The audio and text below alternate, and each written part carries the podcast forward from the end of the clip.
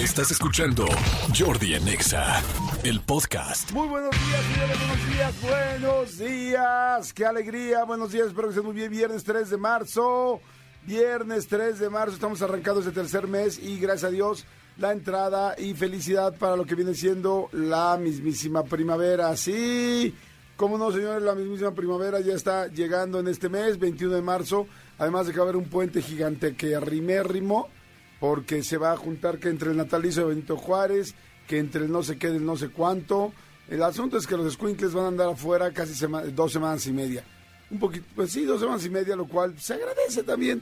Digo, muchos papás dicen, no, por favor, ya regrésenlos pero uno como estudiante, híjoles, cómo agradeces esos puentes, bueno, más bien las vacaciones largas. Pero bueno, señores, este, hoy, oigan, hoy también quiero mandarle un beso especial, muy, muy especial, a una persona importantísima en mi vida, que es mi hermana.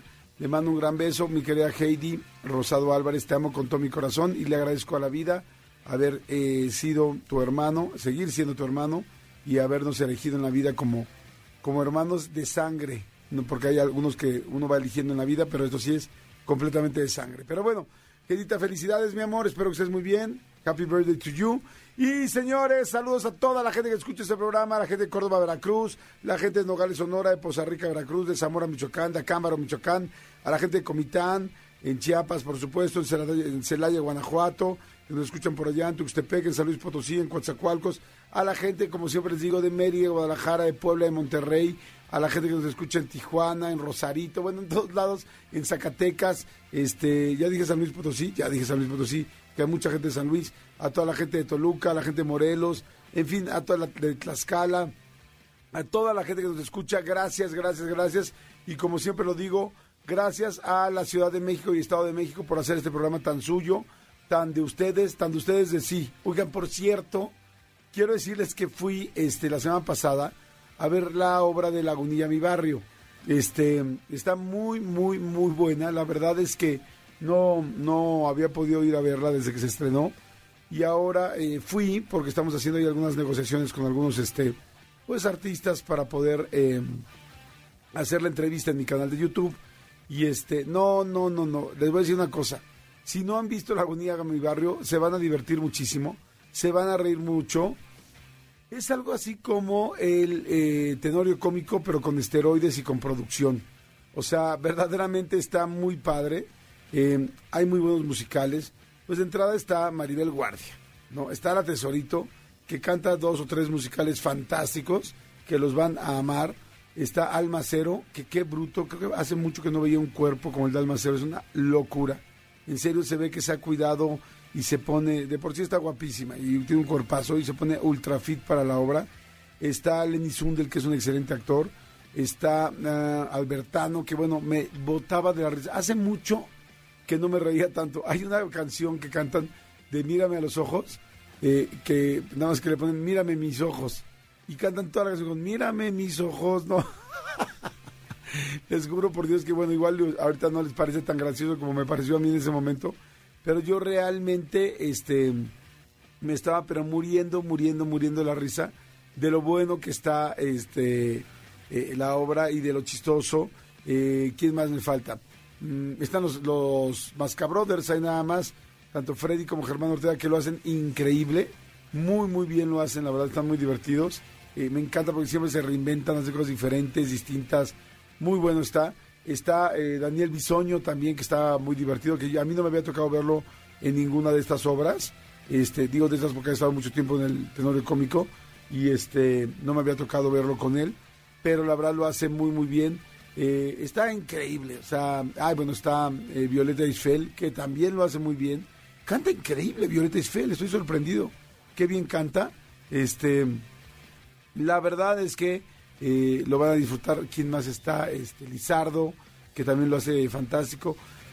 Eh, ¿Saben qué es una gran ventaja? Poder llegar a ver una obra de teatro con la gente que admiras, que quieres, verlos tan cerquita, verlos rompiéndose la cara arriba de las tablas, arriba del escenario para ti, bailando, cantando, haciendo chistes. Ahí el humor está, la verdad, muy inteligente, muy simpático. Sí, en Onda Lagunilla, mi barrio, es en Onda Popular pero al mismo tiempo también muy inteligente, porque pues popular lo puedes hacer corriente y no, no es un humor que esté corriente, es un humor que está muy bien pensado y muy divertido. Digo, groserías si me van a oír, obviamente, o sea, es, es la lagunilla, o sea, y estamos, somos, estamos en México, o sea, no, no, tampoco crean que para, o sea, no es obra digna para oídos castos, pero sí no se imaginen este algo fuertísimo para nada, al contrario. O sea, si tus hijos oyen groserías en tu casa, está súper familiar. para acabar pronto. Está muy, muy divertida. Además, ¿saben qué tiene? Tiene algo que vale mucho la pena este comentarlo. Y es que es toda una experiencia, no solamente es la obra de teatro, sino desde que llegas al lobby, el lobby está, lo llenaron de como cables arriba del lobby y este y está lleno de zapatos colgados por todos lados. Eh, hay una tienda padrísima de detalles mexicanos, como muy del DF, muy de muy, muy mexas, para decirlo de alguna mejor manera, este muy muy divertido. Eh, tiene un carro de un carrito de camotes en el lobby, tiene lugares eh, foto, ¿cómo se llaman? este, photo opportunities, o sea, oportunidad para que tomes una foto, este, con un bocho, con un este taxi. Eso es algo que me encanta de Go Producciones, que cuando hacen algo lo hacen bien. Y, realmente la obra de teatro empieza desde el lobby. O sea, desde el lobby te sientes ambientado en el rollo, con la música. Abren con la, con la canción de este, ¿cómo te voy a olvidar? De Los Ángeles Azules. Porque además la música, no solamente son los temas que cantan eh, los artistas como la, Tesorito, sino que además las canciones que cantan pues, son hiper ultra icónicas, muy muy mexas, muy este muy populares, muy chingonas, muy buenas, no, no, o sea, bailas, cantas, te ríes, todo. Y luego, por si fuera poco, en las primeras dos o tres filas, este, hay como una, eh, en lugar de tener las sillas normales de asientos montadas, montaron como mesitas, como si fuera un bar de carpa, como si fuera un cabaret. Entonces está padrísimo porque tú llegas a tu mesa y hay meseros y el mesero te está trayendo. Pero el mesero, ¿qué te puede traer? Te puede traer tu cuba, te puede traer un chupe, te puede traer un refresco, tal. Pero igual te trae gomichelas y no, trae, no son gomichelas, son licuachelas, en licuadoras gigantescas con, con gomitas, con tal. Yo pedí una paloma, una palomachela. No, bueno. O sea, una paloma gigante, una licuadora, imagínense nada más. Yo no me la tomé solito, no se preocupen. Pero este, pero sí me mató los efectos de mi, de mis medicinas, que por eso digo que andamos aquí. Es que no les he contado, esto se los voy a contar otro día de lo que me pasó eh, ayer o antier que se me ocurrió hacer, que bueno, fue una tontería que no volveré a repetir. Pero bueno, lo que les quiero decir por lo pronto es que, por eso me oyen que hablo como un poquito eh, más que mormado, como un poco golpeado, y es por lo que me acabo de hacer en la boca. Pero, este, esa, esa será otra historia. El asunto es que vale mucho la pena que vayan a ver Lagunilla, mi barrio. La verdad sí está muy buena la obra. Felicidades Go Producciones. Felicidades Violeta Isfel. Felicidades Miquel Albertano. Felicidades Maribel Guardia. Felicidades los Mascabrothers. Felicidades este, a todos, la verdad, los de Almacero. Lo hacen fantástico. Lenny Sundel. Todos lo hacen increíble. Están, están muy bien. Y Laura León, tesorito, qué bruto. Sale Laura León y neta se cae, pero se cae, se cae, se cae el lugar. Es una locura lo chido que está. Así es que bueno, estoy eh, seguro que les va que les va a gustar muchísimo. Y señores, este, que soy ya dije viernes. ¡Ay, es viernes! ¡Qué delicia! ¡Qué delicia es viernes! Y nada me puede gustar más y, y aliviar más que saber que estamos en viernes. Este, eh, ¿qué les voy a decir? Ah, eh, a ver, hoy, ya saben que siempre les digo de un viernes como que muy movido, muy, ah, que sepas que es viernes acá, que te pongas perruchis, que te pongas loco, que te pongas tal. Este, hoy decidí hacer un viernes rico, un viernes delicioso, un viernes sabrole, como, lo como diría mi querida Dalila Polanco, que hay como la extraño y como la quiero. ¡Ay, Dalila Polanco, te adoro! No adoran a Dalila Polanco, es lo máximo, ¿no? Jordi Enexa. Seguimos, señores, seguimos en este viernes. Aquí en Jordi Enexa, saludos a toda la gente que viene manejando. A todos, por favor, como siempre les digo, cuídense. Que sea yo siempre un recordatorio para que manejen con cuidado, no se le metan a nadie si alguien se les va a meter, déjenlo. No te des vueltas prohibidas, no te pases el alto, todas esas cosas por algo están. Así es que cuídense para que llegues bien, que es lo más importante del día. ¿De qué, ¿De qué vale la pena salir a trabajar y tener el coche y todo el rollo? O correr o llegar tarde a un lugar. Ya si vas a llegar tarde, ya mejor llega tarde, pero no este, pero es mejor que llegues bien. Es mucho mejor llegar tarde que no llegar.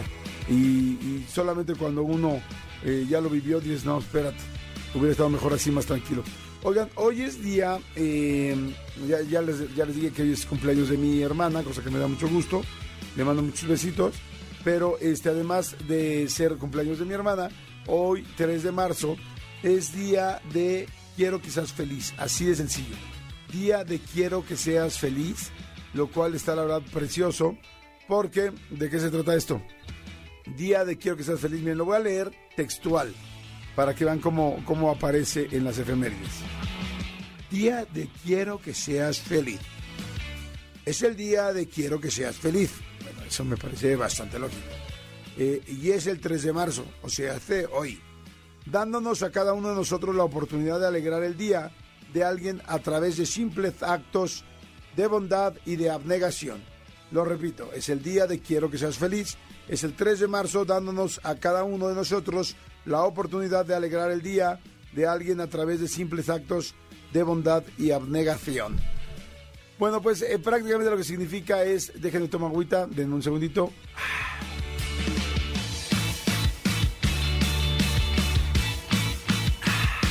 ¿Se escucha cómo tomo agua?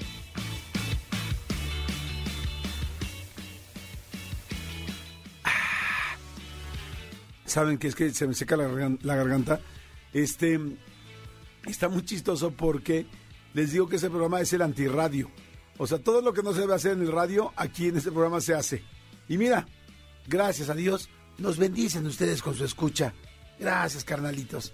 Oigan, este, bueno, les decía que sí está bien padre el día de quiero que seas feliz, porque pues, ¿qué significa? Significa en serio buscar a alguien a quien podamos hacerlo sentir mejor, a alguien a quien le puedas mandar un detalle, alguien a quien le puedas mandar un mensaje. No necesitas mandar un detalle físico, o sea, nada, de- no tienes que regalar algo en lo absoluto. Significa algo que tengas que hacer de, mm, digo, si es un detalle, algo físico y material, pues está bien, pero no necesitas algo material para hacer sentir bien a alguien, al contrario. Yo creo que las cosas eh, no materiales son las que hacen sentir mejor a las personas. Un buen mensaje, un buen comentario, una carta, un agradecimiento, un perdón, un disculpa, un solamente un saludo, un este, oye, sabía que para ti es importante esto y estudié esto o leí esto para ver si te gustaba a ti o para compartir contigo algo o te acompaño a ese lugar al que quieres ir. ¿Que quieres ir al mercado de Sonora? Vamos al mercado de Sonora. ¿Que quieres ir a tal lugar? Yo te acompaño. ¿Que quieres ir de compras todo el día? Yo te acompaño. ¿Que necesitas ir a tu trámite de divorcio? Yo estoy contigo. Eso, eso es un día de quiero que seas feliz. Hay un chorro de formas eh, que, podemos, tenemos y podemos hacer para que la otra persona sea más feliz y esté más contenta. Entonces, pues está padre que lo hagamos, que realmente eh, lo hagamos. Es que piensa ahorita, a ver, te voy a dar eh, 15 segundos, 15 segundos de pensamiento, ponle 15 segundos de pensamiento, por favor, Cristian, para que pienses en a quién puedes ser feliz. A ver, piénsalo ahorita. Es más, ve- no, no, 20 es muchísimo. No, 10, 10, me, me pasé con 15. Échale 10 segundos de pensamiento.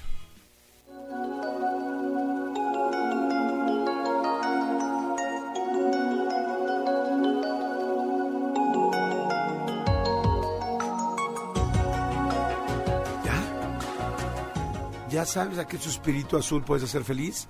¿Ya sabes a qué amigo, amiga, qué maestro, maestra, mamá, papá, persona cercana, gente que trabaja contigo, alguna persona que es empleado de tu misma oficina, alguna persona a la que tú le reportas o la que te reporta a ti, o quizá el policía de la entrada, o quizá el guardia que está en tu calle, o quizá una persona que trabaja contigo, o quizá la persona para la que tú trabajas, y quizá tú trabajas en una eh, este de seguridad en algún lugar o tú trabajas de servicio en alguna casa o tú trabajas eh, no sé de arquitecto de abogado en un despacho y de repente dices oye pues a mi jefe la neta es que mi jefe está a todo dar conmigo o tal persona está a todo dar hoy me gustaría darle un detalle no o imagínate llegar a alguien y decirle hoy sabes qué te vengo a regalar te, te quiero dar algo hoy y que se quede qué y le des un abrazo nada más un abrazo de esos de 5 segundos, 10 segundos más larguito.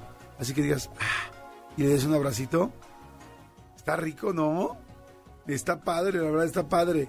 Y este, ese tipo de cosas son las que podemos dar y podemos propinar. Diles, te voy a propinar un día de quiero que seas feliz. Así es que, ¿saben qué? Mándenme ideas. Estaría padre que ahorita en el WhatsApp, diles por favor, mi querido Elías, rápidamente, ¿en qué, en qué lugar? ¿En qué momento? Bueno, no en qué lugar, sino más bien, ¿a qué WhatsApp? ¿A qué número? ¿A qué celular me pueden decir qué sería lo bueno que quieren hacer con alguien más? Diles ahora. Escríbenos al WhatsApp de Jordi en Exa. 5584 11 14 07. 5584 11 14 07. ¿Aló? Jordi en Exa. Ahí está, señores. Ahí está. Mándenme, mándenme WhatsApp de qué es lo que quieren hacer en un día como hoy. Día de quiero que seas feliz. Mira, ya están este, llegando los, los comentarios. Ahí está eh, Catalina Rodríguez. Dice, yo lo que quiero hacer es decirle a mi amiga que me va a tomar un drink con ella porque la acaban de terminar y le urge tener a alguien con quien hablar. Perfecto, ahí está muy bien. Otra persona dice María Elena Sánchez.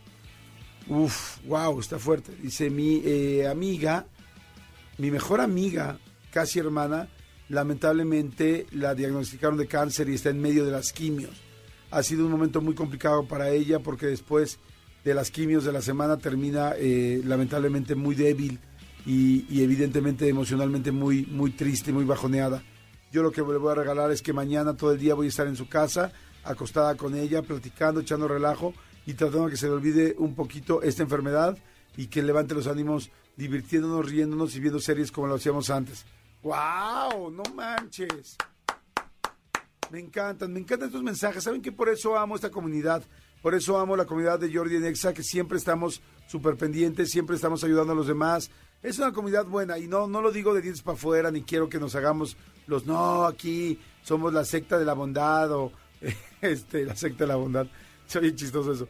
O el, este, el club del optimismo. No, neta. Solo, solo me da mucho gusto que, que entre todos buscamos cómo hacer el bien. Si nos equivocamos, si la cajeteamos, si también a veces la regamos, si tenemos errores, si también este, pues, hacemos cosas mal hechas, porque somos humanos, chinga, o sea, pues, es normal. Pero sí, lo padre es que creo yo que la mayoría de la gente que escucha este programa tiene la, la intención, fíjate eso, así lo voy a dejar, la intención de ser mejores. Y con eso me conformo, lo agradezco y me fascina. Este, hoy también es Día Mundial de la Vida Silvestre, señores. Así es que bueno, pues bueno, todo lo que podamos proteger, cuidar el árbol, el hábitat, como esté el- la tierra, como esté el árbol, como esté la montaña, como esté el monte, como veas a los animales, como veas, dejemos que la naturaleza, o sea, de ahí venimos y le estamos rompiendo su Mauser, pues no, no está padre. O sea, es que cuando veas cualquier cosa que sea natural, la vida silvestre, en serio, respétala, respétala al 100.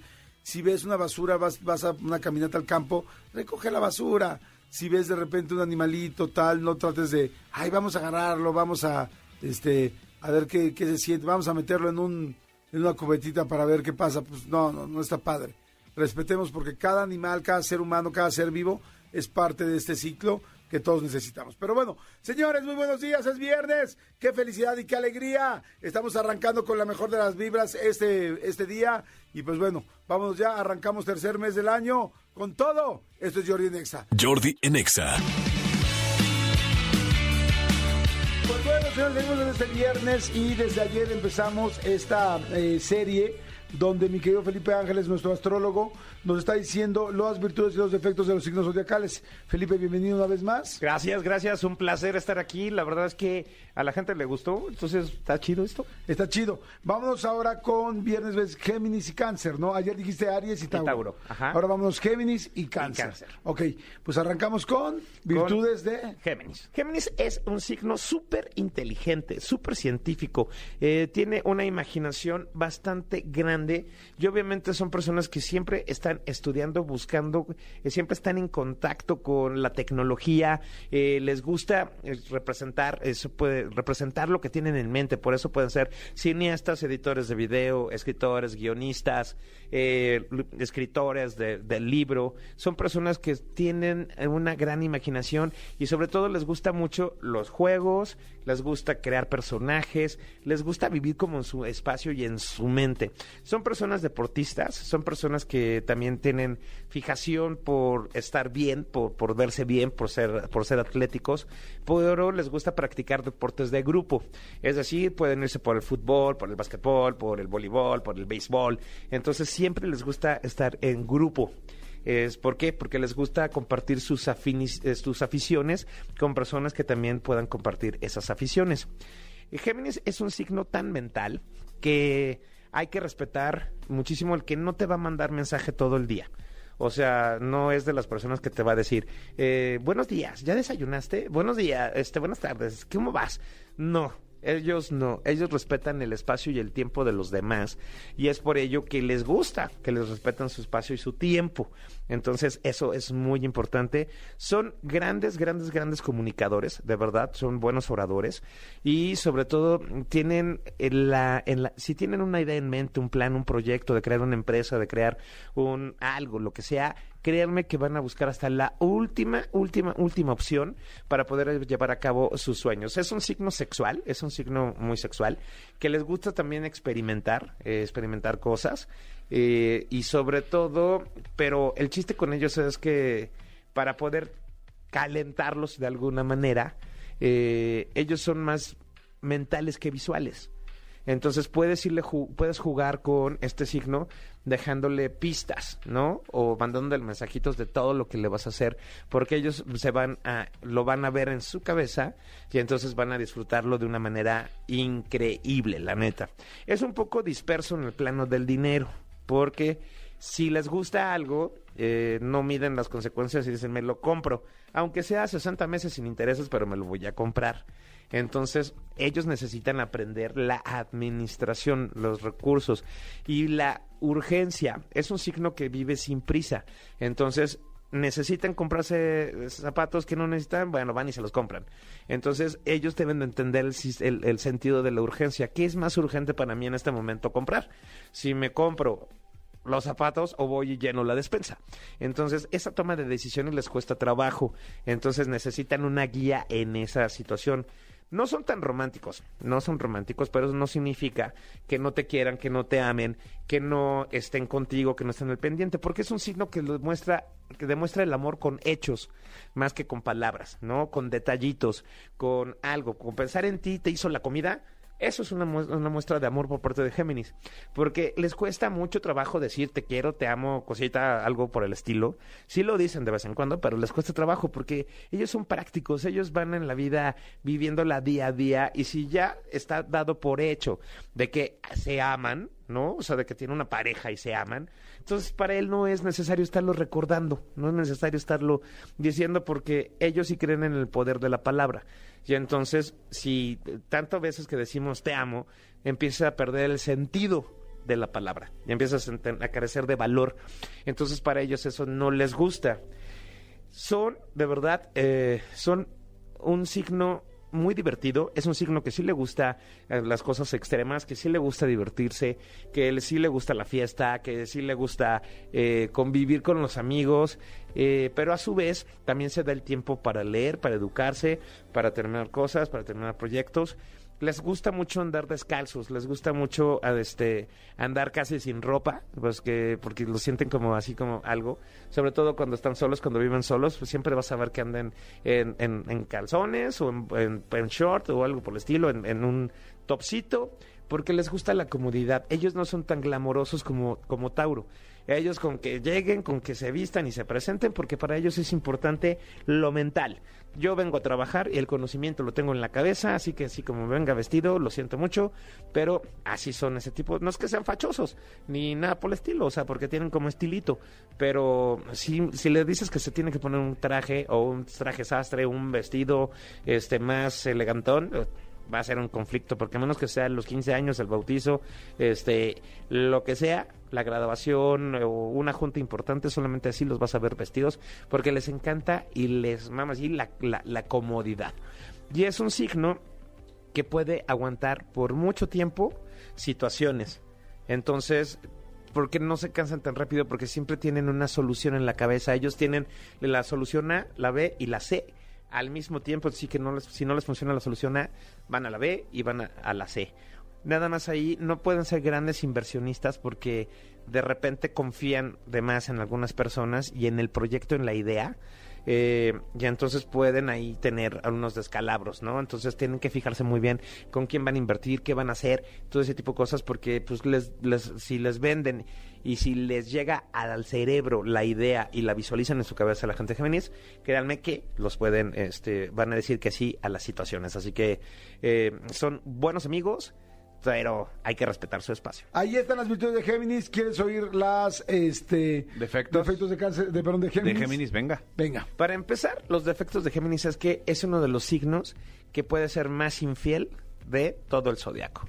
¿Por qué? Porque a ellos les gusta la innovación, les gusta los cambios, experimentar y demás. Entonces, si con la pareja que están no encuentran que esa sexualidad sea plena de lo que quieran experimentar, entonces obviamente van a buscar con quién sí experimentar y te van a cubrir porque es un signo que sabe cubrir sus mentiras, es un signo que sabe perfectamente cómo hacer los planes. Entonces, esa es la situación que puede pasar en el plano sexual. Así que si estás con una persona Géminis o vas a salir con alguien de Géminis, lo más chido que sería es dejarte llevar, porque tú también la vas a pasar bien, también lo vas a disfrutar, ¿no? Entonces hay que dejarse consentir. Ellos son rencorosos, no perdonan y son orgullosos, egoístas y sobre todo tienen esta parte de que si ya, ya no le caíste bien, te deja de hablar sin avisar. No dan segundas oportunidades porque son directos y como les dije hace rato son prácticos, entonces necesitan, si algo ya no les cuadra en su vida, lo cierran, lo tiran, lo terminan y adiós, ya no lo vuelven a ver, ya no lo vuelven a tener. Eh, entonces es muy difícil que una persona de este signo te pueda dar el perdón. Así que, pues, hay que dialogar muchísimo con ellos para que puedas eh, para que puedan entender la situación por la cual pasó y obviamente este no son vengativos simplemente cortan de tajo toda la situación que no les satisfajo que no les gustó lo cortan de tajo así y también no son personas que puedas incluir en todo, todos los eventos si no les gustan las películas de terror por dar un ejemplo jamás en la vida te va a acompañar a ver una película de terror no va a ser algo que no quiera entonces por más que le insistas, mientras más le insistas a una persona de Géminis, más rechazo vas a tener por su parte. Ojo, entonces eh, hay que saber por qué lado llegarles y que por qué lado decirles las cosas. Como pareja nunca esperes de una persona Géminis que él o ella haga el plan, porque va a tener demasiadas opciones, demasiadas opciones, y entonces no te vas a quedar satisfecho o satisfecha con las elecciones porque al final te va a decir, elige tú, ya te dije que hamburguesas, tacos o paella, y entonces cualquiera de las tres me las puedo comer. Entonces tú elige cuál quieres ir y pues, obviamente ya te tocará a ti elegir las cosas. Pero si llegan a las hamburguesas que no eran las que Géminis quería, de todas maneras va a comer con cara, ¿no? Va a poner jeta, como dicen por ahí. Entonces, eso sí son los conflictos que puede, que puede tener. Son excesivamente celosos con sus cosas. Excesivamente celosos con su teléfono, su ropa, su computadora, eh, todos los artículos que sean de su posesión. Son demasiado celosos. Así que evita tocar, pedir eh, o agarrar, perdón, agarrar algo sin permiso de una persona de este signo, de Géminis, porque se te va a armar Troya. De verdad, no les gusta que, se inva- que invadan su privacidad, no les gusta que invadan sus situaciones, no les gusta que invadan sus pensamientos y no les gusta sentirse invadidos y sobre todo si los presionas, si están viviendo bajo presión de trabajo, laboral, económica, sentimental, emocional, sexual, entonces ellos van a huir. Es un signo que huye, prefiere su libertad, prefiere su tiempo, prefiere sus cosas a estar atado a una situación que no le gusta. Entonces ahí sí es donde deben de tener muchísimo cuidado y respetar el, el tiempo y el espacio de Géminis. Perfecto, ahí ya nos repasamos a Géminis, bueno, se lo repasó Felipe porque nosotros no. Y ahora vámonos con Cáncer. cáncer. Cáncer está regido por la luna. Y la luna, como sabemos, es la madre de todo el universo, ¿no? Es la madre de- del zodiaco. Eh, entonces, es un signo maternal, es un signo que protege, es protector, eh, es un signo territorial. eh, es un signo que da muchísimo, que se quita eh, de verdad el plato, el, el bocado de la boca por dárselo a otra persona. Es un signo muy rosa, es un signo que cree muchísimo en el amor, es un signo cursi, es un signo que le gusta todavía que le manden cartas, tarjetitas, detalles. Es un signo que sí o sí necesita recibir el mensajito de ya comiste, Ye- cómo vas al mediodía, con quién vas a ir a comer. Les encanta que los tomen en cuenta, que es sentirse amados, sentirse importantes para las personas que están con ellos. Les encanta, les gusta. Entonces, esa es una de las virtudes. Son buenos amigos, son súper trabajadores, son súper ahorradores, son personas que nunca van a dejar que a su familia les pase nada. Son personas que se van a dedicar a, a ellos, van a poner siempre en último lugar, porque los demás son los importantes. Los demás, a quienes quieren y todo, son los más importantes para, para ellos, ¿no? Entonces, siempre van a estar en este, en, en este rubro. También laboralmente, bueno, pues ellos eh, son muy dedicados son muy, de, de producir muchísimo, de hacer muchísimo, de, de, esforzarse muchísimo en el plano laboral, pero necesitan la guía, necesitan una guía, necesitan seguir los procesos y pasos de los demás, de cómo lo hicieron, de qué, de qué pasó, eh, todo, todo, todo lo tienen que seguir metódicamente. Ellos se dejan llevar por las personas, ellos son muy confiados. eh, son muy entregados con, con, cuando se trata de amistades, cuando se trata de pareja, cuando se trata de una relación. Entonces, son personas que van a estar a tu lado incondicionalmente. Claro, siempre y cuando pues, sean amigos, ¿no? Siempre y cuando sean familiares o pareja o demás. Entonces, lo que le pidas a una persona cáncer, si está dentro de sus posibilidades, te lo va a dar, te lo va a brindar, porque tienen un corazón impresionante. Entonces, eso es una de las partes que más van a, van a disfrutar de cáncer. Eh, comenté que son territoriales, es decir, protegen todo lo que está en su entorno, lo que ellos aman, lo van a proteger al mil por ciento. Eso les puede- los pueden confundir con celosos, pero no, en realidad es que son territoriales, ya están haciendo esa labor de proteger. Entonces, son buenos amigos, son buenos escuchas, son buenos para resolver los problemas de los demás, pero no los suyos, pero es una persona que siempre va a estar apoyando, que siempre va a estar ahí. Entonces, todo lo que sea la medicina, el cuidado, eh, la- la- las cosas de belleza, ¿no? O sea, que un trabajar en un spa, estar al servicio de los demás, les encanta dar servicio, entonces todos son pueden ser los trabajos indicados para, para estas virtudes que tiene, que tiene cáncer. Entonces, económicamente necesitan guía, eso sí es, necesitan guía y necesitan el ahorro, el ahorro porque, como lo dije, se desviven eh, por los demás. Así que una persona cáncer siempre va a ser una persona leal, fiel, honesta, no le van a gustar los cambios en, las, en el plano emocional. Entonces siempre va a buscar mantener eh, la llama viva, siempre va a buscar que todas las cosas funcionen porque no le gustan los cambios. Entonces se va a, eh, va a hacer todo lo posible, todo lo que esté a su alcance para que todo el- su mundo siga girando tal cual, así tal cual, tal cual, tal cual. Y eso es lo que siempre los va a mantener vigentes con los demás. Ahí están las virtudes y ahora vamos con los defectos de Cáncer. cáncer. Yo ni la palabra, ni la palabra, no, porque conozco, no, bueno, mi ex esposa es cáncer, una buena persona. Mi mamá. Sí, muy buena persona. A ver, entonces, vamos con los defectos, dijimos, ¿verdad? Vámonos. Así es. Como son tan, tan territoriales, entonces son sobreprotectores y son personas invasivas. invaden la privacidad, invaden el tiempo y invaden todo lo de las personas que les preocupan. Eh, son personas controladoras. Les encanta saber todo de todo porque no pueden permitir que nada cambie, que nada de su mundo se modifique. Entonces son controladores, son, eh, son personas obsesivas, obsesivas en, en el caso de por qué no me hablas, por qué no me contestas, por qué no esto, eh, por qué no, por qué no, por qué no, y siempre van a tener esa pregunta de, oye, ¿por qué esto, por qué el otro? Y la verdad es que son personas que buscan la venganza. O sea, de todo lo bueno que les dije, de todo lo bueno, recuerden que la luna tiene fases, ¿no? Y también tiene una fase oscura. Entonces, Lilith es la luna negra. Entonces, cuando se convierten en Lilith, eh, todas estas, eh, todas las personas del signo de cáncer, créanme que van a buscar venganza, te van a hacer la vida de cuadritos, eh, van a querer descubrir todo, eh, te van a dejar de amar, te van a dejar de cuidar, te van a dejar de todo, te, te van a querer alejar también de tus amistades, te van a querer alejar de todo porque eres de su propiedad. Como son, como lo dije, son territoriales, entonces eres una propiedad para ellos. Esto es la parte de los defectos. Entonces, eh, ten cuidado. ¿Son chismosos? Sí, son, son, son muy chismosos. Son personas que les gusta comunicar los defectos y problemas de la oficina. Ellos son radio pasillo. Y entonces algunas veces inventan cosas para pues, crear chismes para poder este buscar el problema, sacar las situaciones negativas y entonces explotar.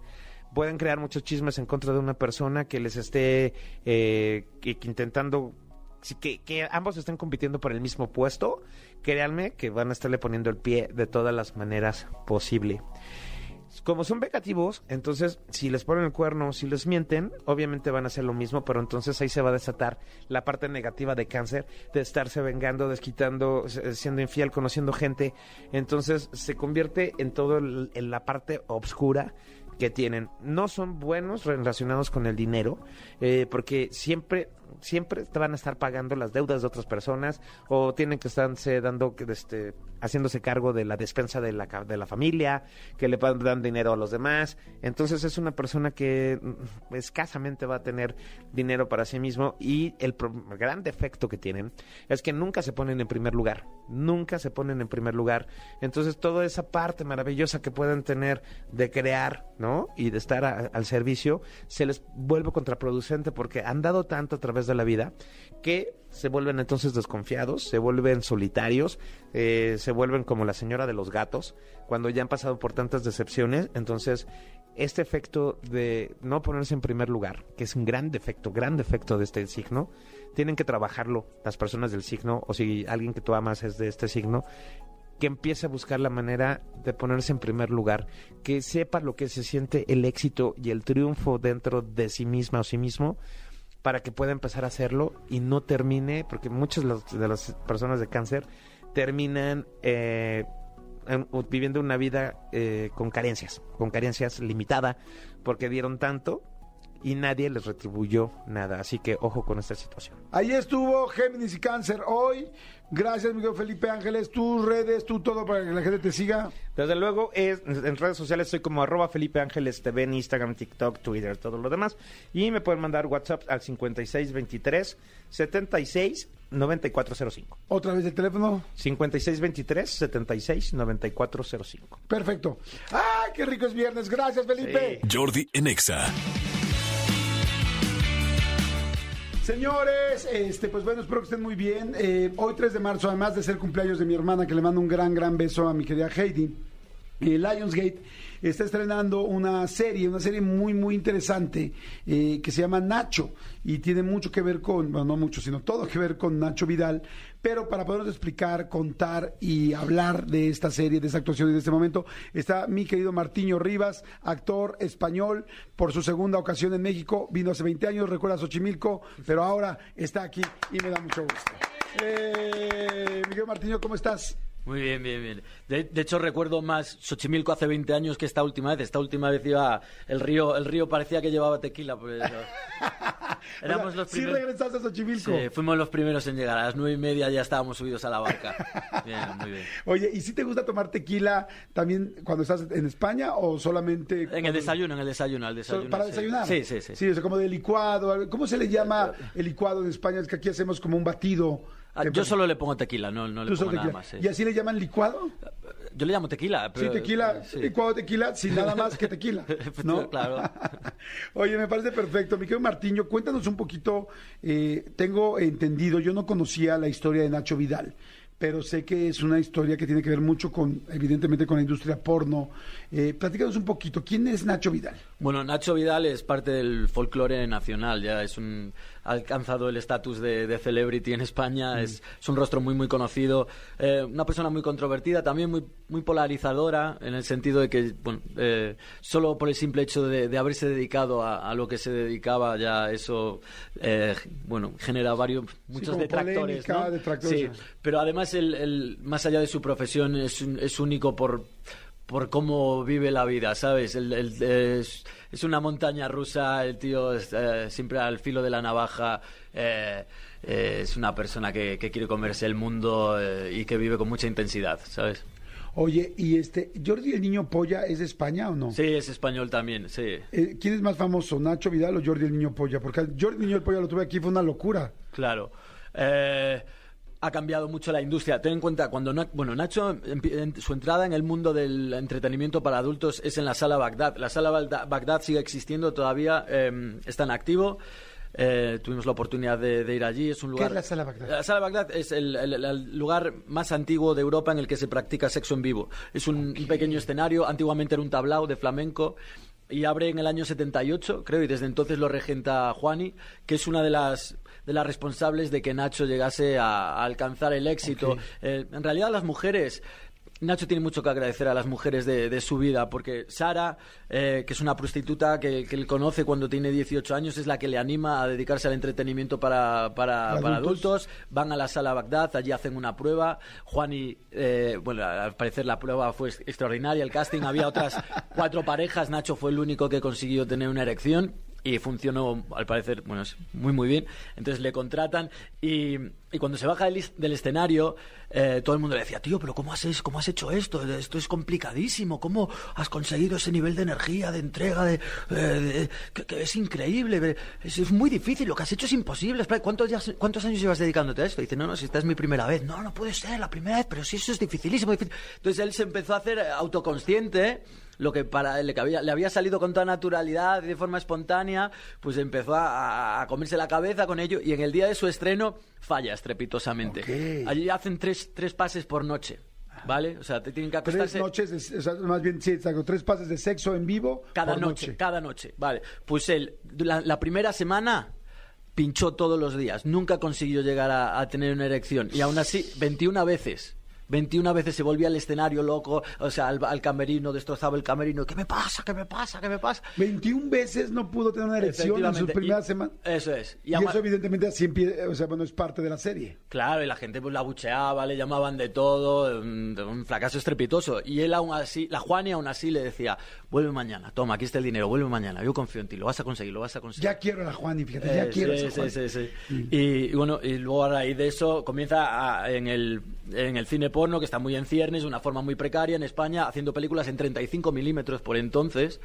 Eh, Rocco y Freddy, pues eh, les llega la voz de que hay un tío en España que es, que es un fenómeno. Eh, se viene a Barcelona, lo contrata, se lo lleva a Budapest y ahí comienzan a hacer porno en vídeo ya. Y, y ahí, en, en pocos años, eh, Nacho está en el Valle de San Fernando produciendo, dirigiendo y protagonizando sus, sus propias películas. O sea que es una- un ascenso meteórico el suyo. Y, bueno, es un tío muy especial. Es una vida que vale la pena contar. Mira, Eh, yo, no, yo no conocía nada de Nacho, de Nacho Vidal, y ahora solamente como me lo estás contando se me antoja ver la serie. Y ahora tú protagonizar y bueno, y representar a, a- a Nacho, eh, es difícil, es complicado, eh, te costó trabajo. ¿Qué tantas escenas hay? Bueno, pues me imagino que si una persona se está dedicando, vamos a ver la historia de alguien que se dedica a la industria del porno, este, pues me imagino que hay muchos momentos donde tienes que emular el porno. Sí. Es difícil, ¿no? Es, eh, bueno, eh, yo- a- no ha sido fácil para mí, por lo menos. Eh, yo sabía que el grado de exposición iba a ser alto, entonces eso era quizás uno de los de las barreras, no, de los escollos que yo tenía que, que- que salvar. Eh, he pasado mucha hambre haciendo esta serie. eh, para, Para poder tener el cuerpo que- Una de las claves era mantenerme alejado del catering, ¿sabes? Yo llegaba por la mañana, veía la comida allí puesta en la mesa y, No y me prohibía acercarme. Eh, Eso está más duro que quitarse la ropa, creo, ¿no? quitarse la ropa tampoco fue fácil. Yo le- mi herramienta de trabajo era un cal- lo que llamaban un calcetín genital, que había, pues, tú te lo ponías, entonces la atabas con un lacito, una goma, tenías que tener cuidado de no apretarlo mucho, porque si lo apretabas mucho se te pinza un nervio que, que- que te irradiaba hasta la oreja prácticamente. Y hasta el dedo gordo del pie, pero también, pero si lo apretabas muy poco se caía. Entonces era un equilibrio. Hasta que dimos con el truco nos llevó un rato. Y luego ponías una, una cinta de kinesotape, no sé si sabes lo- es lo que utilizan los fisioterapeutas, ¿sabes? Que son Ah, sí, eh, como vendas de colores, que- Sí. que se- porque el esparadrapo, al principio íbamos con esparadrapo, pero con el roce y el sudor se acababa cayendo siempre. Tenía su truco. Luego me echaban una spray para broncearme el culo para que no se notase la radia del, del, del bañador y, y- y así era mi día a día, tío. Yo me pasaba, todo el mundo estaba vestido y yo pasándome en bolas por, por el plato. Bueno, luego te acabas acostumbrando, pero al principio mentalmente el desgaste era grande. Y luego yo estoy, bueno, mi formación como actor está más en la línea del teatro clásico, ¿sabes? De hacer un soliloquio de Segismundo de la vida es sueño de Calderón de la Barca que no fingir un orgasmo. Fingir un orgasmo es complicadísimo. Claro, sí, me quiero imaginar. Ehm, quiero pensar que lo he conseguido con cierta... Ah, ¿Qué, creí que lo qué iba- resultado? creí que lo ibas a hacer, dije, madre santa, o sea, nos va a hacer aquí. Quiero pensar que ha sido algo convincente. Oye, qué interesante eso. O sea, tu vestuario era ese calcetín de color carne Sí. para así andar todo el día. Sí. Como, claro, al principio qué difícil, O sea, luego eh, te acostumbras y se sí. acostumbran todos los demás. el departamento de vestuario eh, no se gastaron mucho dinero. eh, Fue, una, fue una serie barata para ellos. ¿Tiene que haber en algún momento sexo real? ¿O hubo en algún momento sexo real? O sea, penetración. Bueno, me imagino que. No yo, no penetré a nadie. No, no, no, yo no pene- ni me penetraron tampoco. Hay una escena que me meten un dedo, pero, pero- no, sí, sí, está bien. Sí, no, Eh, Perdón, el- el ¿qué episodio es? No. lo recuerdo como si fuese ayer. De hecho, ahora mismo lo estoy sintiendo. O sea, pero Eh, bueno, tú no penetras a nadie, o sea, nunca hay sexo real. Bueno, más bien penetración, porque sexo sí hay, me imagino que hay mucho faje. Pero siempre figurado, siempre simulado, simulado. Simulado pero consensuado, ¿vale? Sí, pues si tienes pero como cualquier actor, si hay una mujer hay que tocar los pechos, le vas a tocar los pechos y ella te va a tocar. Ah, no, sí, eso. Eso pecho, sí. pecho sí, sí he tocado unos cuantos, sí, sí, sí. Eso fue agradable, eso de alguna manera ¿Sabes fue. qué pasa? Es que ah, nunca llegas a disfrutarlo. Nunca, por lo menos yo, eh, hab- habrá actores que sí lo han conseguido. Pa- Para mí es, un, es, es complicado. Es complicado, entre otras cosas, porque los ayudantes de dirección son unos cabrones. Siempre ponen las escenas de sexo la primera de la mañana, a las 7, cuando todavía estás dormido. Lo último que te apetece es ponerte a fornicar. Y, o, o la primera de justo después de comer, cuando lo que te apetece, estás lleno y lo que te apetece es echarte una siesta. Entonces, y luego son escenas que están muy coreografiadas. En Teleradio nosotros tenemos una asesora de intimidad y una ¿Así coreo... se llama asesora de intimidad? Sí, sí. Wow, qué interesante. Claro. Y luego una eh, coreógrafa. Entonces todo está extremadamente pautado. Y, y suelen ser escenas muy delicadas a nivel técnico. Decir, porque eh, normalmente son planos muy cerrados. Entonces, dependiendo de dónde coloques, pues le estás eh, haciendo sombra a la chica, o a lo mejor, eh, o, o al actor, o quien sea, ¿no? Eh, o si te mueves, pues se desliza la sábana, entonces se le ve algo que no quieren que enseñara en ese momento. Entonces, técnicamente estás como muy limitado. No puedes, no puedes eh, dejarte llevar de algún modo. Estás más pendiente de, de- de esos otros elementos de la escena, ¿no? Hay un actor americano, no recuerdo a quién se lo escuché, pero me gustó mucho este dicho, que le decía a los cuando tenía una escena de sexo le decía a la compañera siempre decía oye te pido de antemano disculpas por, por si me excito y te pido también disculpas por si no me excito porque nunca sabes la gente y me ha pasado alguna y dice oye qué pasa que no noto nada ahí no no, no te gusto no está no estás bien no, no, no te pongo y yo pues que nos está mirando ahora mismo no Claro. me siento un poco cohibido Oye, y me, está interesantísimo, la verdad. Además, gracias por platicarlo así. Me imagino que entonces la vida de Nacho Vidal va teniendo mucha polémica, situaciones, complicaciones, de repente un gran éxito. O sea, porque, pues digo, para hacer una serie de una persona que se dedica a esto y que hizo toda en la industria, que terminó haciendo un casting la primera vez sin saber Sí. qué estaba haciendo, casi casi, Sí, sí. y terminó haciendo sus propias películas y produciendo, me imagino que la vida es muy interesante más allá del sexo. Pero porque Nacho es un bala perdida, además. Mira, Nacho saca su... bio- él, en el 2000 va a Crónicas Marcianas, que es un late night show en España, Sí. que si- por entonces si tú salías en Crónicas Marcianas, al día siguiente eras famoso, ya te conocía todo el mundo. Él era conocido en el, en el mundo, en el círculo del porno, pero no dejaba de ser algo bastante minoritario por aquel entonces. No era, no era, su rostro no era eh, reconocible para el gran público, digamos. Y él va a Crónicas Marcianas cuando presenta su biografía con 26 años. Que ya te da un indicio de, Sí, de- la osadía, ¿no? De, que- Sí, es tan chico ya Con ahí. 26 años ya has sacado tu propia bio- biografía y, y- y para mí esa fue la entrada de, a, a su mundo. Yo la leí y me, me- me quedé fascinado. Eh, eh, yo digo, ¿cómo puedo llegar yo a, a habitar este personaje? Esto no es una vida, estos son cinco. Eh. Yo por eso, yo, cuando establezco paralelismos para que se entienda a nivel internacional el, el grado de intensidad con el que vive eh, y, y esa trayectoria de ascenso y caída, ¿no? Esa montaña rusa es, es Mike Tyson. Eh, Nacho Vidal es nuestro Mike Tyson. Y ojalá esta serie también contribuya a que, a que logre cierta redención, porque últimamente, bueno, pues ha estado en las noticias, eh, en los tabloides por, por causas eh, que yo, bueno, no creo que él esté muy orgulloso de aquello, pero quiero decir, Nacho vive al vive límite, ¿vale? Y no tiene miedo, no tiene miedo a las consecuencias, no se piensa nada dos veces. Está en la diáspora de, de cómo soy yo, que soy una persona extremadamente cerebral y y entonces, tener la oportunidad de, de ponerme la piel de alguien así, rara vez te sucede, tienes la suerte de eso, ¿sabes? Oye, pues qué interesante. ¿Cuántos episodios son? Son ocho. Ocho, episodios, El, ocho capítulos que salen en Lionsgate. Lionsgate Plus, es Plus. importante lo del Plus. Ok, Plus, Lionsgate Plus. Ah. La serie se llama Nacho, simplemente Nacho. Nacho. Y este, ¿cuánto tiempo se tardaron en grabarla? Ah, fueron 24, 24 semanas muy intensas. Yo decía, 24 semanas. sí, tío, yo, yo decía, esto no es una serie, esto es un secuestro. Sí, ¿sabes? o sea, no. Oye, pues qué ganas de verla. Para toda la gente que nos está escuchando, bueno, pues Lionsgate Plus, inclusive está también como en algunos paquetes, ¿no? Está también con... No, paquete, el paquete es muy grande, el paquete es No, grande. no, no, sí, sí, sí, lo sé, lo sé. Lo sé, de- lo dejaste claro. Me imagino que para haberte elegido para el papel, el paquete tenía que ser grande. Mira, hay un cameo, hay un cameo en la serie de Nacho eh, ¿De, de- de- de Sí. Nacho Real, de Nacho Vidal? de una parte de su anatomía. ¿En serio? Sí, sí, sí. No me digas. Eh. Espero que la gente se piense que es mío. No lo es. Pero estaría bien. Y ya, ya he sacado el conejo de la chistera, maldita sea. No, me lo voy a, me lo voy a atribuir. Me parece fantástico. ¿Sabes qué? No, no, no sabía de la serie, pero a partir de que sé y que además te conozco, la voy a ver muy feliz. ¿El paquete es en donde, mi O sea, Manuel es- Fernández? si tienes Disney Plus y y Star Plus, Puedes ver Lionsgate Plus. Ah, pues yo tengo. Yo también tengo los Plus dos. y Star Plus. ¿Cuánto plus hay, verdad? Plus, Sí. Hay plus por todos lados. Hay plus por todos lados. Oye, pues fantástico. Muchas gracias, amigo Martiño. Martiño Rivas, actor y protagonista de esta nueva serie, Nacho, eh, que se lanza hoy precisamente en Lionsgate Plus. Y pues véanlo, felicidades, que te vaya muy, muy bien. Felicidades por el esfuerzo de todo tipo, tanto del físico, el tiempo, el trabajo, un, una, una, una- perdón, un personaje, Mira. como dices tú, con tantas cosas que expresar. Una de las frases, eh, una de mis frases favoritas en la serie, Nacho, en un momento determinado le pide matrimonio a una persona y cuando le entrega el anillo le dice, no sabes la de mujeres que me he tenido que follar para comprarte este anillo. o sea que ha sido muy duro, ha sido muy duro.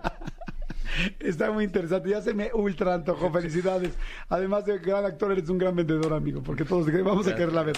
Gracias, Martiño Rivas. Jordi en Exa. Seguimos, seguimos aquí en Jordi Nexa, y mi querido Huguito Corona. Amigo, Qué bonito. ¿cómo están? Bien, feliz para la banda. ¿Tú cómo andas, amigo? ¿Todo Yo bien? de 10. Vamos a ver qué estrenos hay, qué cosas podemos ver tanto en plataformas como en cine. ¿Estamos de acuerdo? Sí, señor, vamos a platicar de los estrenos de cine y algunos, un par de plataformas, así que eh, arrancamos cuando, cuando usted me diga, cuando usted me dé el banderazo. Arráncate. Fíjate que una de las cosas que, que, que Manolo me preguntaba ahorita fuera del aire, que Sí, creo que es señor. importante eh, decirlo, es, estrena Creed 3. Ok. Ya la gente puede ver la entrevista que, que- que hicimos, ya está en Instagram. Eh, ¿Y cuál es, cuál es la pregunta que tenías antes? A ver, yo, yo, yo tengo un plan de hoy para viernes para, para llevar a... Quería ir con mi familia al cine. Eh, mis hijos están en ese raro limbo donde ya, por ejemplo, el gato con botas pues ya no les llama la atención. Pero no los voy a llevar a ver este algo como mucho más eh, denso. Y te preguntaba, ¿podría ir con mis hijos que tienen 14 y 12 años a ver Creed? Sí. Esa fue la pregunta. Yo creería que sí, pero la pregunta fue, tienen que haberlas visto. ¿Qué te Ah, parece? exactamente. Voy, Tienen que haber visto la 1 y la 2. voy a intentarlo. Voy a intentarlo antes de, de- de entrar a hablar de Creed 3. Ok. Rocky Balboa es un boxeador que vivió en la ciudad de Filadelfia durante los años 70 y fue campeón eh, en, en su momento contra su rival, eh, que, que era en ese entonces Creed, ¿no? Que era eh, Apolo. Apolo. Apolo Creed, el cual pierde la vida en la cuarta entrega de la película de, de la saga de Rocky. Y hasta muchos años después nos enteramos que tuvo un hijo que se llama Adonis Creed. Es ahí donde arranca la primera parte de la trilogía de Creed, donde Michael B. Jordan toma el papel de este personaje Adonis, el cual es eh, entrenado hasta cierto punto por Rocky, gracias a que el hecho de que Rocky siempre se sintió culpable por la muerte de, de, de Apolo, De su por amigo. el momento a manos de Iva- Ivan Drago, eh, él lo entrena y busca la forma de convertirlo en campeón del mundo. Sí, señor. Eh, en la primera parte, lo que sucede es que eh, Apolo se convierte, digo, Adonis se convierte en este personaje que resurge de las cenizas de, de- de- de un barrio, digamos, pobre y se vuelve un boxeador interesante. En la segunda parte se enfrenta con el hijo de, de Ivan Drago, el hombre que asesinó o que mató a su papá, y tiene esta confrontación todo el tiempo de si se sube al, ring o no, porque es más pesado, es más fuerte, y Rocky tiene en ese momento eh, el fantasma de lo que le sucedió a, a, a Apolo. Lo que termina pasando es que Adonis se convierte en campeón y le gana al hijo de Ivan Drago, y así es como termina esa segunda parte. Resumen, Ejecutivo. ejecutivo, nada de TikTok, nada de, ay, te voy a poner un TikTok. No, no, no, no, vamos a hacerlo bien. Y así es como empieza. Eso es lo que necesitan saber ustedes para llegar a ver Creed 3. Ok. Dos puntos importantes fuera de la pantalla. Número uno, ya no está Sylvester Stallone. Se peleó con el productor porque él ya no quería hacer el personaje y porque para él que hicieran esta tercera parte era un insulto porque no lo tomaban en cuenta Pero, eh, pero Silvestre Stallone fue productor o algo de las primeras. de las primeras dos. Ok. Las dos primeras de, de Ok. Creed.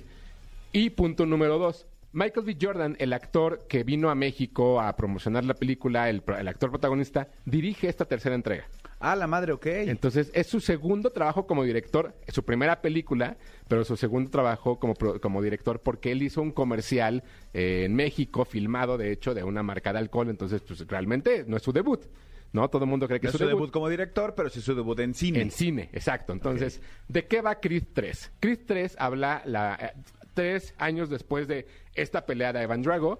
eh, eh, Adonis se convierte en un promotor de box, se convierte en una persona que funciona más detrás del telón, está armando las peleas, está armando un poco todas estas situaciones alrededor. Como Oscar de la Hoya. Como Oscar de la Hoya. De hecho, se supone que está inspirado un poco en, en- en lo, que, en lo que hacía Oscar y en lo que ahora está empezando a hacer el Canelo, que sale, tiene una pequeña participación dentro de la película.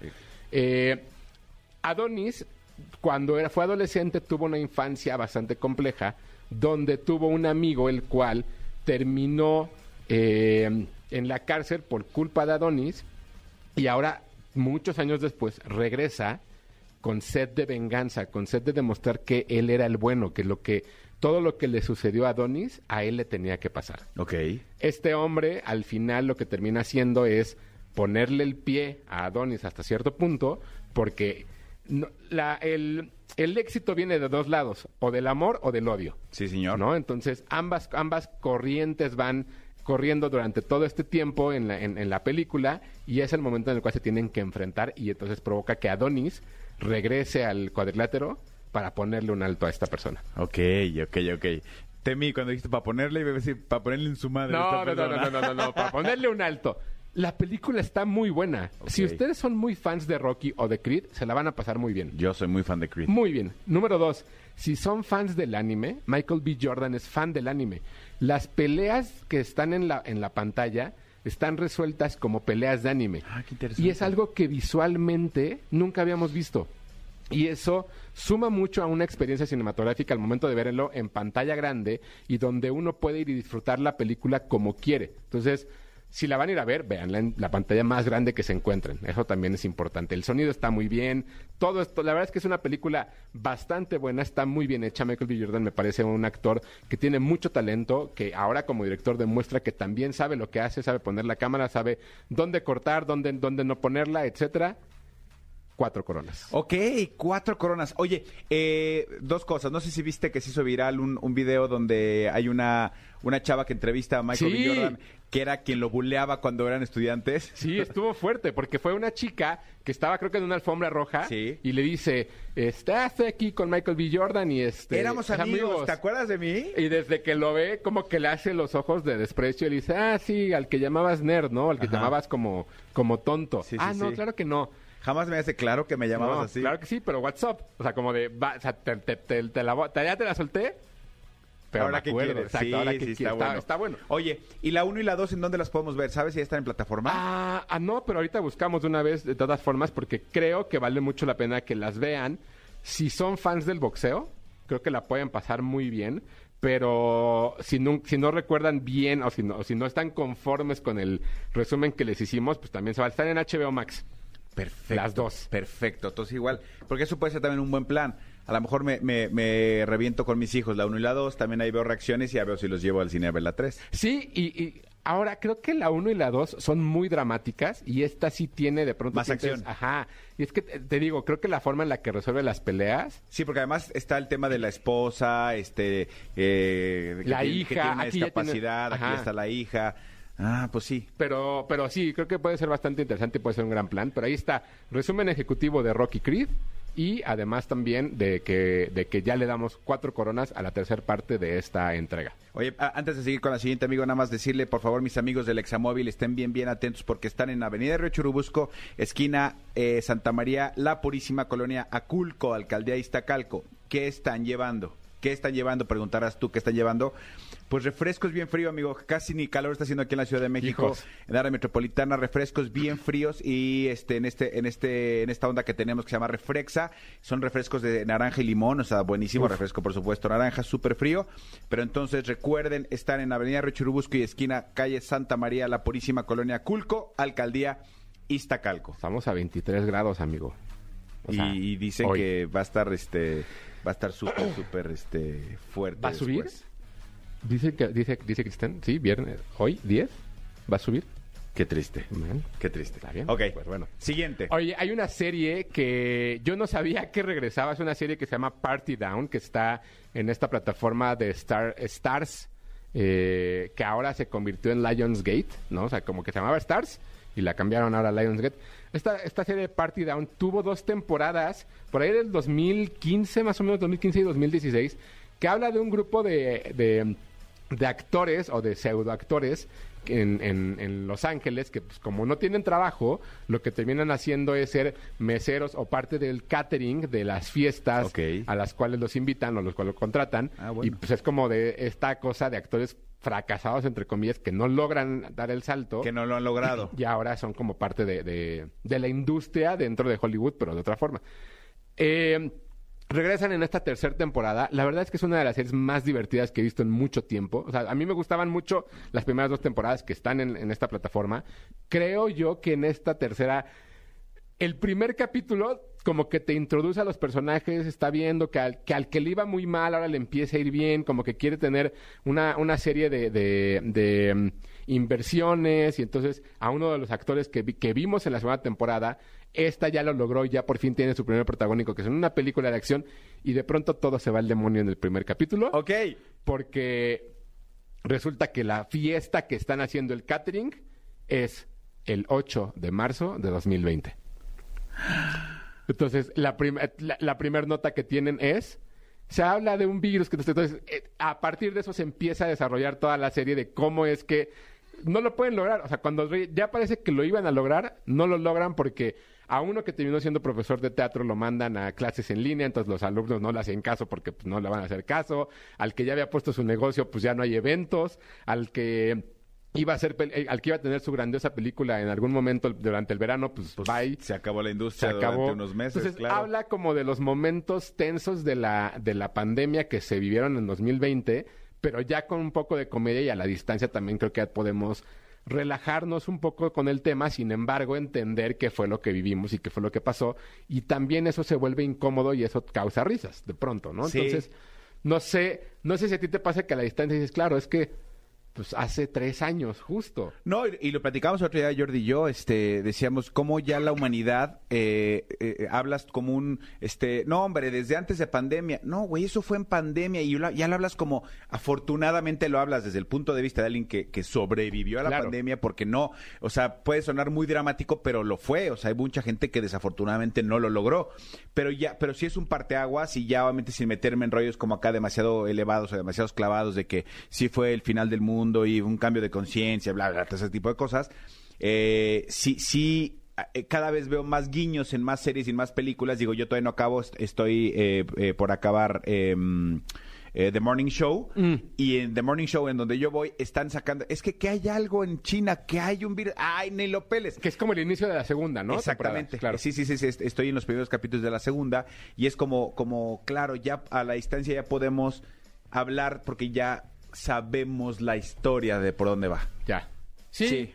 sí. que creo que es parte también del chiste y de entender que así se curan las heridas, ¿no? O sea, como hablando y retomando y viendo qué fue lo que pasó y, y entender que a lo mejor en abril, mayo del año 2020 nadie sabía lo que estábamos. O sea, ah, Nadie. sí, los, los, los, los, este, tapetes. Era un par de semanas. Ajá, los tapetes Sí, con agua. sí. No, pues los tapetes con agua no sirven de nada. No, es que tal cosa. Y es que, que entran unos y... O sea, y hay cosas que, que, que suceden. Y aquí en Party Down eh, hablan mucho de eso. Entonces, bueno, está en Lionsgate esta, esta nueva temporada. Te- Va...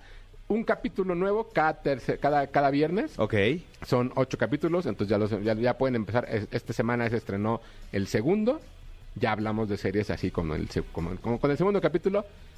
Cuatro coronas y media. Ah, ok, cuatro y media. Oye, a ver, eh, hace ratito estuvo aquí eh, en cabina mi querido Martiño Rivas, que es el protagonista de Nacho, de, Ah, de, sí. de la serie, estuvo aquí. Y yo, yo le preguntaba de Lionsgate, ¿dónde se puede ver Lionsgate? Eh, eh, de ellos nos decían que si tú tienes Star Plus y Disney, puedes ver Lionsgate. ¿Eso es real o Sí. cómo está el tema de Lionsgate? Sí, Lionsgate lo que puedes hacer es cuando contratas Disney y, mm, y Stars, te ofrecen el tercer canal, ¿no? Que tiene, me parece, un costo como de 29 pesos extra. Ok. Y entonces ya lo puedes, ya la puedes ah, obtener o puedes contratarla por aparte. Pero ya tiene un costo mucho más alto. O sea, yo que tengo, yo, yo sí tengo Stars, eh, Star Plus y tengo Disney Plus contratados Sí. juntos. Te metes a la página de cualquiera de las dos Sí. y por ahí debe de aparecer el icono de Lionsgate y ahí ya lo, lo suma.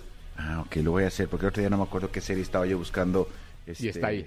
Y, y estaba en Lionsgate. Ya. Sí, sí, sí. Fíjate que. Qué que- complicado que- es. Sí, a veces se vuelve. coso, o sea, entre pagar una, pagar otra, es que luego estrena esto, no sé qué. Por ejemplo, este fin, esta semana, el martes, salió el tráiler de la tercera temporada de Ted Lasso. Que aquí sabemos que hay que evangelizar a todo mundo, entonces se ve buena. Yo ahorita la estoy viendo con Daniel. Empezaste con él. Empecé, o sea, la empecé a ver. yo- Esta es la tercera vez que la, que la, que la empiezo a ver. Está picadísimo. O sea, de verdad me impresiona que, que, que, un, que este niño de 10 años la pueda, la pueda ver, entender y que también lo atrape de la misma forma que nos atrapó a todos aquí. Ay, voy a intentarlo con mi hijo. Lo que pasa es que ahorita mi hijo está, si me siento con él, es a, a ver The Last of Us. O sea, no quiere ver otra cosa que no sea The Last Dile, of Us. no, no, no, di- o sea, ven- ven, vamos a ver esta, es más tranquila, tal, lo que sea, y a ver cómo, cómo va. ¿Y le está gustando Last of Us? Sí, estamos picadísimos los dos. Brutal. A mí me falta el de la semana pasada. Estamos picadísimos los dos. No, yo voy dos atrás. Yo voy dos ok, atrás. sí, sí, sí, Sí, sí, sí. Entrenle, está en HBO. Está bien. Está Seguimos. buena. Ya no te enojes, ya no te enojes. Fíjate, ¿Por me- qué? Fíjate, me, me encanta cómo, cómo es la gente aquí. Me está diciendo, eh, hola Manolo, qué curioso que hoy que perdió, eh, eh, que hoy no, no abriste hablando del Real Madrid que perdió con el Barcelona. A ver, se lo dije a René ahorita que además René ya se fue eh, porque no sabía que lo que le iba a decir esto. Disfrútenlo. A mí me daría vergüenza ganar como ganaron ayer. ¡Uy! No, sí. No, jugó muy mal el Madrid, jugó muy mal el Barcelona. Fue un partido aburridérrimo, pero sí, ayer este Real Madrid perdió 1-0 en la eh, partido de ida de la semifinal de la Copa del Rey. Este, pues a ver cómo nos va la próxima Abur- semana. aburrida la convocatoria de Diego Coco. Oh, bueno, ya. Además, además, No, pero ya. bueno. Bueno, bueno. Siguiente. Oye, eh, en Cinepolis Click, que anunciamos la semana pasada que ya desaparece a finales de mayo, sin Sí. embargo, todavía ya me pueden- llegaron los mails. pueden consumir el contenido. La semana pasada subieron un documental que muy probablemente, eh, no sé si al público de EXA le, le, ¿Le atrapé? le atrape de la forma en la que me atrapó a mí. Es un documental que se llama Meet Me in the Bedroom, pero habla de la escena de rock independiente que existió en Nueva York a finales del, del 99 e inicios de los 2000, que fue la que llevó a que bandas como los Strokes, Interpol, Yeah, Yeah este, TV on the Radio, LCD Sound System, todas estas bandas independientes que empezaron a sonar en los 2000 en México, Nueva York y en el mundo, cómo fue que surgieron y cómo fue que se conocieron. Porque fue una corriente importantísima. Hay que, hay que aclarar que eh, hay una película que a mí me gusta mucho que se llama 24 Hour Party People, que habla de cómo las corrientes musicales son como olas en el mar. Mientras una baja, que no, la otra sube. Y lo vemos, por ejemplo, ahorita en el, en el reggaetón. El reggaetón va hacia abajo, pero está tomando fuerza, por ejemplo, el, el, este, los corridos. Los o- corridos o tumbados, sí. Ajá, y todo eso. Entonces, y en algún momento el rock va a resurgir y bueno, todo esto.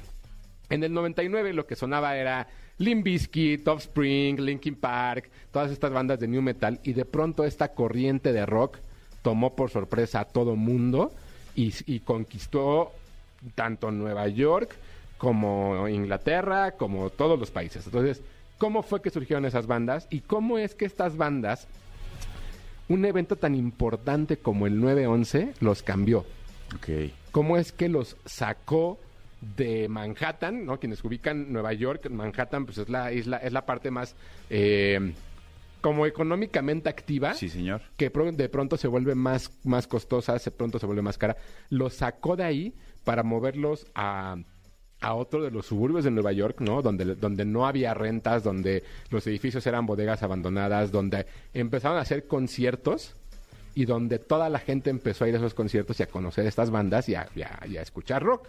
Entonces, de pronto tienes imágenes de Paul Banks, el, el- el vocalista de Interpol que tocan mañana aquí en, el- en- en- en la Ciudad de México, eh, caminando por las calles de Nueva York después del ataque del 9-11, minutos después, de material que no sabías que existía. Ok. Entonces está muy bien armado, me parece que el documental está muy padre. Si a ustedes les gustan alguna de estas bandas y no entienden o no, no saben de dónde surgieron, creo que es un momento muy importante para que lo hagan porque hay que entender eh, que, que cada banda que se volvió famosa tuvo un sufrimiento, ¿no? Tuvo un momento... ¿Cómo fue que llegó a donde llegó? Lo Exacto. que tuvo que pasar por...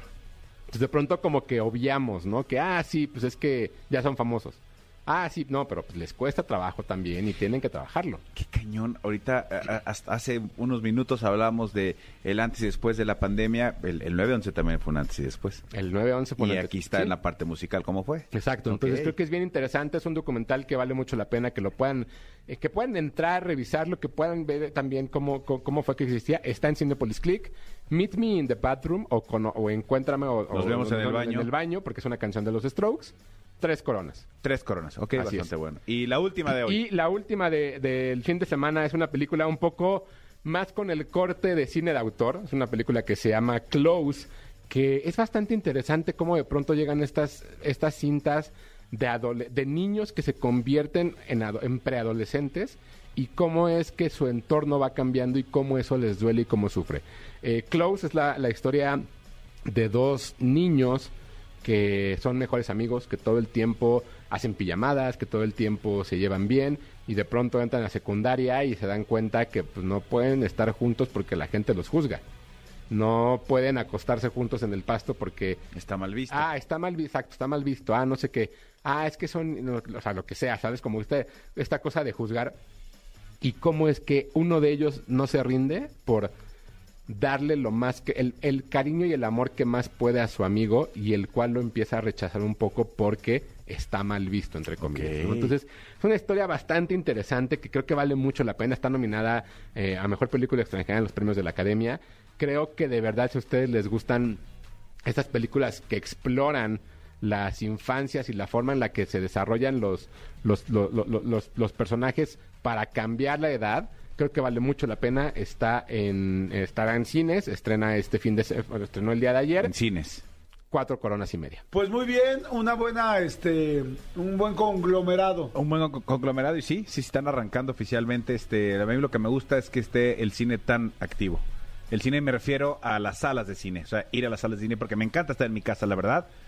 Pero ir al cine por una buena película también me fascina. Pero además como que ahora lo disfrutas más, ¿no? Como Sí, que el hecho de, sí, de sí, salirte sí, sí. de lo que decíamos el otro día, de todos los menús y llegar y decir, ah, ya sé qué voy a ver. Es eso, eso, tienes toda la razón. Ya sé qué voy a ver, aunque no sepa qué voy a ver, de qué se sí, trata. o sea, mi trabajo es comprar el boleto. That's Exacto. it. Y Sí. eso, eso es bien interesante de pronto. Entonces, yo creo que de pronto también la gente disfruta eso, el llegar y decir, voy a ver esta película. Sí. Sí, exacto. Ya si es buena o mala, pues ya. Sí, ya lo descubriremos. ¿no?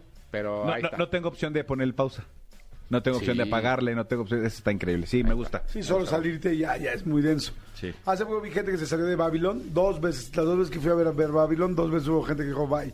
Pues está Dos fuerte. ve- la viste dos veces. Sí. Híjole. Te ¿Cómo voy, a la pasar, viste? te voy a pasar un TikTok de una señora que resume Babylon bien padre. Sí. Que es bastante divertida. Pero dos veces está pesado, ¿eh? Está, Ay, yo no ¿te- la he ¿Te visto. gustó? Lo quiero ver. Sí, sí me gustó. Mucho. Wow. Yo, yo nunca me he salido del cine. ¿Usted sí? Sí, una, yo sí. una vez con diarrea nada más. Literal, Ah. por el baño, pero no, por la, por la ¿Así se película. llama la peli? Exactamente. Diarrea, la venganza. Diarrea, seguro. La vas a cagar. Eso, eso sería un tema interesante, ¿eh? Con la gente. Y la, la peli- la película que yo he, he visto que más veces se sale, que más gente se sale, es cuando yo fui a ver la de Salma Hayek, la de Crepúsculo al amanecer. Uf. La de Robert Rodríguez. A mí me gustó, pero mucha gente se paraba y se salía. Pero bueno, lo- luego lo platicamos Sí, con la era gente, como muy, dices. muy distinto. Pero después de la escena del baile. No, eh, en general, empezaba como. La gente se empezaba a salir. Todavía no pasaba la escena del baile. Porque si salieron después de la escena del baile, creo que ya sabemos por qué se salieron. Sí, No. exactamente. Pero, Pero, bueno, bueno. está, buena tu idea de oigan, platicarlo pues, después. Cualquier- redes, amigo. Cualquier cosa me siguen en arroba tushai en Twitter, eso es 2SHY, Hugo Corona en Instagram y Hugo Corona Tushai en TikTok. Cualquier cosa, pregunta que tengan, por allá se les contesta siempre. Eso, sí me gusta. Viento, Dieguito. Sí, eh, Dieguito. Viento, Suguito. Jordi en Exa. Señores, es viernes y el cuerpo y el sexo lo sabe. Y antes de despedirnos, queremos que escuchen una entrevista muy especial con Talina Fernández, que la verdad estuvo preciosa, ¿verdad, amigo? Es una de las entrevistas que más me ha dejado a mí. Yo, yo toda la vida he admirado a la gente grande, este, pero no necesariamente grande de edad, sino grande por la carrera. Es una mujer que lleva muchos años en esto. Es una mujer que a la que hay que aprenderle en todos los sentidos, porque es una mujer a la que la vida le ha pegado y le ha pegado con tubo. Completamente de acuerdo. Así es que bueno, vamos a escuchar un fragmento de la entrevista en mi canal de YouTube con mi querida Talina Fernández. Escuchen. ¿En algún momento sentiste que se manifestaba Mariana contigo? Yo soy de pensar y de creer, bueno, no de pensar, yo creo que sí hay otros planos. Mira mi vida. Eh, conocí y sin querer con Mariana Viva. Llevaron al foro a una medium de Estados Unidos. Mariana quedó muy impresionada con la medium. La fue a ver en la tarde porque se había mandado un amigo de ella y de Coco. Y recién muerta Mariana, me llegaban cartas, tarjetas, telefonazos de gente que me decía, Mariana en las noches viene y se sienta en mi cama y me platica. Pues estaba yo hasta la madre de pura gente que pretendía que tenía contacto con mi, con mi hija. Y entonces comiendo con Coco, le digo, mi vida estoy harta de la gente que me dice que vea a Mariana, oye a Mariana, etcétera. Eh, yo sé que si Mariana se pudiera comunicar, sería a través de Concheta Bertoldi, una medium que fue al programa y que a Mariana la impresionó mucho. Coco se levanta de la mesa, habíamos más y regresa con el teléfono y dice, Concheta Bertoldi, en la madre. Concheta, do you remember me? ¿Te acuerdas de mi Yes? Pues murió mi hija, lo sé, la veo todo el tiempo, está conmigo. Eh, Entonces, me pasaba con Concheta que cuando hablaba conmigo le creía, pero pasaba un día, dos, otro, ya no le creía. Entonces una noche, en mi recámara, empiezo a oír un pajarito. Los pájaros no pían de noche. Pi, pi, pi, Tal era el escándalo que salgo a la terraza, veo un arbolote, y no veía al pájaro. Pero Lurias le digo, eres tú mi vida.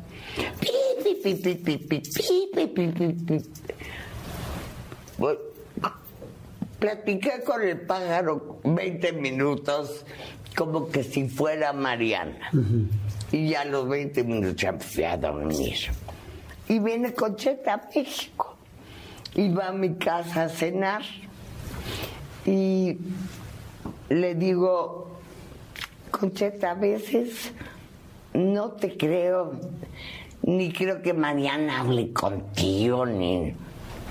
Y me dice, dice Mariana que si no te fue suficiente con el pajarito de la otra noche, ¿Cómo crees? Concheta vive en New Jersey.